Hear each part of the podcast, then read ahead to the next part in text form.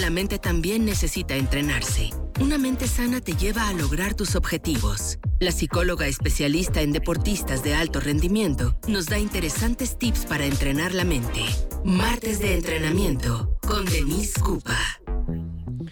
Son las 11 de la mañana con 38 minutos. Continuamos con más aquí en Trion Live. ¿Cómo estás, Denise Cupa? Bienvenida. Muy bien, muy bien, gracias Luis. ¿Y tú cómo estás? Bien, contento de escucharte nuevamente. Pues seguimos eh, hablando de, pues, del tema de lo importante que es la salud emocional, la salud mental, de, estar pues en armonía con todo esto, eh, esta situación y prestarle atención especial eh, a propósito de que está por celebrarse también, no celebrarse, conmemorarse, mejor dicho, eh, el Día Internacional para la Prevención del Suicidio, que va a ser este 10 de septiembre.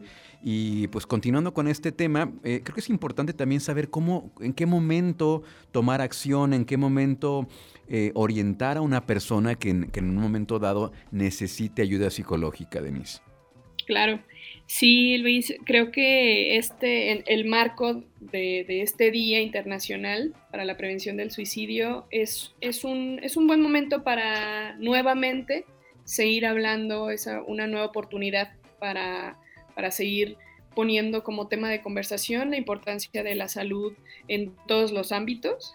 Y, y creo que una duda recurrente de las personas es, ¿cómo me doy cuenta o ya que me di cuenta qué puedo hacer para ayudar a ese ser querido que veo que necesita ayuda profesional, yo no le puedo ayudar ya más, eh, ¿cómo, me acerco a él para, para que no lo sienta invasivo, para que no lo tome a mal? Para que no sea contraproducente también, ¿no? Exactamente, sí, porque tú no sabes si le puedes decir algo que le pueda llegar a afectar y eso es lo que les voy a platicar el día de hoy. ¿Qué te parece? Muy bien, adelante, Denise. Perfecto. Mira, como primer paso, a tú, tú que estás escuchando esto, quiero que, tengas bien en cuenta la palabra sobre la que quiero hacer énfasis, la palabra escucha, escuchar. Este, e, este verbo, ¿no? Escuchar, que tanto repetimos, pero a veces no lo terminamos de entender.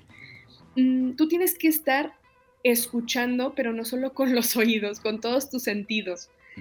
Ya en cuanto, el, como una, una primera clave, ¿no? Una primera clave para determinar que algo puede estar pasando con esa persona, con, tu hermano, con tu hermana, con tu mamá, con tu papá, con tu amigo, con tu novio, es si ya te empiezas a cuestionar qué le estará pasando, ese ya es un indicador de que algo posiblemente esté pasando con, con, esa persona. ¿Qué le estará pasando? Ya en cuando te empiezas a cuestionar eso, es porque estás viendo un cambio en su comportamiento se está comportando de diferente forma, de diferente manera empieza a expresar sus emociones. Ese es un primer punto que tú ya debes em, tener como foquito, foquito rojo, foquito de alarma, de, a ver, algo está pasando, ¿qué le estará pasando? El segundo paso es no juzgar. No juzgues antes de acercarte a esa persona y echarte un choro mareador, como decimos aquí en México. Eh, tú no sabes lo que esa persona está viviendo, entonces, primero que nada, hacer énfasis en escuchar, evitar expresiones de rechazo, no le juzgues, date la oportunidad y dale la oportunidad de que se exprese. El escuchar, Luis, es algo que a veces nos queremos saltar, de inmediato queremos, dime qué le digo, dime qué hago, dime qué, eh, tengo que hacer. Exacto. A veces lo único que tengo que, lo único que tienes que hacer es sentarte con esa persona, buscar un lugar idóneo, un, lugar cómodo, propicio para hacerlo, y preguntarle, ¿cómo estás? ¿Cómo estás? Eh, ¿En qué te puedo ayudar? He visto este tipo de cambios de comportamiento y quiero que sepas que estoy aquí para ayudarte. A veces el empezar a plantear ese terreno confortable para la otra persona ya es un buen avance, Luis, que podemos empezar a tomar y a generar este proceso de empatía para no, para ti a lo mejor lo que te puede estar platicando esa persona, ya una vez que, generaste esa comodidad, ese ambiente cómodo, para que esa persona se pueda abrir contigo, ya una vez que, se que te lo empiece a platicar ese problema que le está eh, acarreando, que es que ha tenido, no sé, que le está eh, generando malestar, para ti posiblemente no sea un problema, pero para esa persona que tienes enfrente posiblemente lo es todo. Sí. Y, y que comentarios como, ay, no es para tanto, o mira, relájate, o bueno, ya intentaste hacer esto, ya intentaste hacer esto otro. En lugar de mencionar todo eso, quiero que le expreses que estás ahí para él, para ella. Sé que es algo complejo para ti, pero aquí estoy contigo. ¿Qué podemos hacer? ¿Cómo te puedo ayudar? Utiliza frases sencillas y naturales. No, yo aquí no te voy a decir la fórmula mágica de dile exactamente esto. No, porque tiene que estar inspirado sobre lo que. Depende mucho de la persona también, ¿no? Exactamente. Y, pero sí puedes acercarte, oye, te he visto que de pronto reaccionas un poco explosivo o, no sé, puedes confiar en mí, eh, puedo escucharte o dime cómo te puedo acompañar en esto. Hazle saber que te importa, Busca un lugar oportuno. Un lugar oportuno quiero decir, eh, por ejemplo, si es a lo mejor un familiar, si es tu hermano o tu hermana y están en una comida familiar y está de pronto ahí el, tío Carrilla, ¿no? No, eh, no, le vas a decir ahí enfrente de, oye, ¿por qué has hecho eso? Pues, vamos, eso no es un ambiente idóneo, ¿no? Pues sí buscar un, espacio donde la persona, lejos de sentirte invasiva, te reciba como alguien que realmente te, le puedes ayudar, ¿no? Y ahora, ya una vez que ya se abrió el tema, ya estás ahí en ese ambiente confortable, la persona ya se abrió contigo, ya te expresó su problema, ya le hiciste saber que estás ahí para ella y que pueden hacer juntos un plan. Esto es hacer em, énfasis en, que tú le puedes ayudar a hacer la cita con algún terapeuta, con algún psicólogo, juntos, que tú estás con esa persona, con ella, para hacer un plan tú le vas a ayudar a hacer un plan de acción. Concretar ese eslabón es fundamental. Concretar el eslabón entre que ya te expresó qué pasa, tú vas a ser ese acompañante para que ese eslabón se una y que puedas acudir y que puedan acudir a esa, a esa cita o a esa eh, terapia, a esa atención profesional.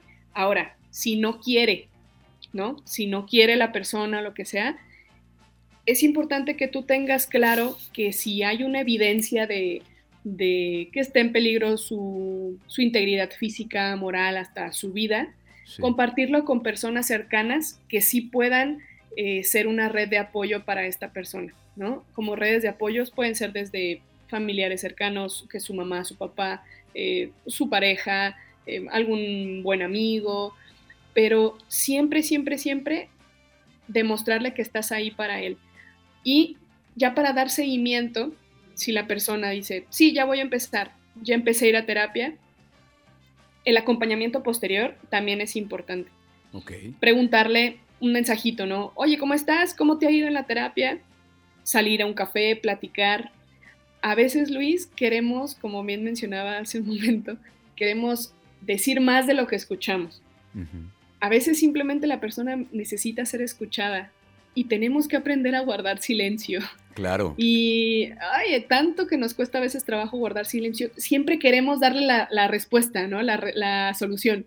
Pero tú no sabes si esa persona ya intentó todas esas opciones que tú le estás dando.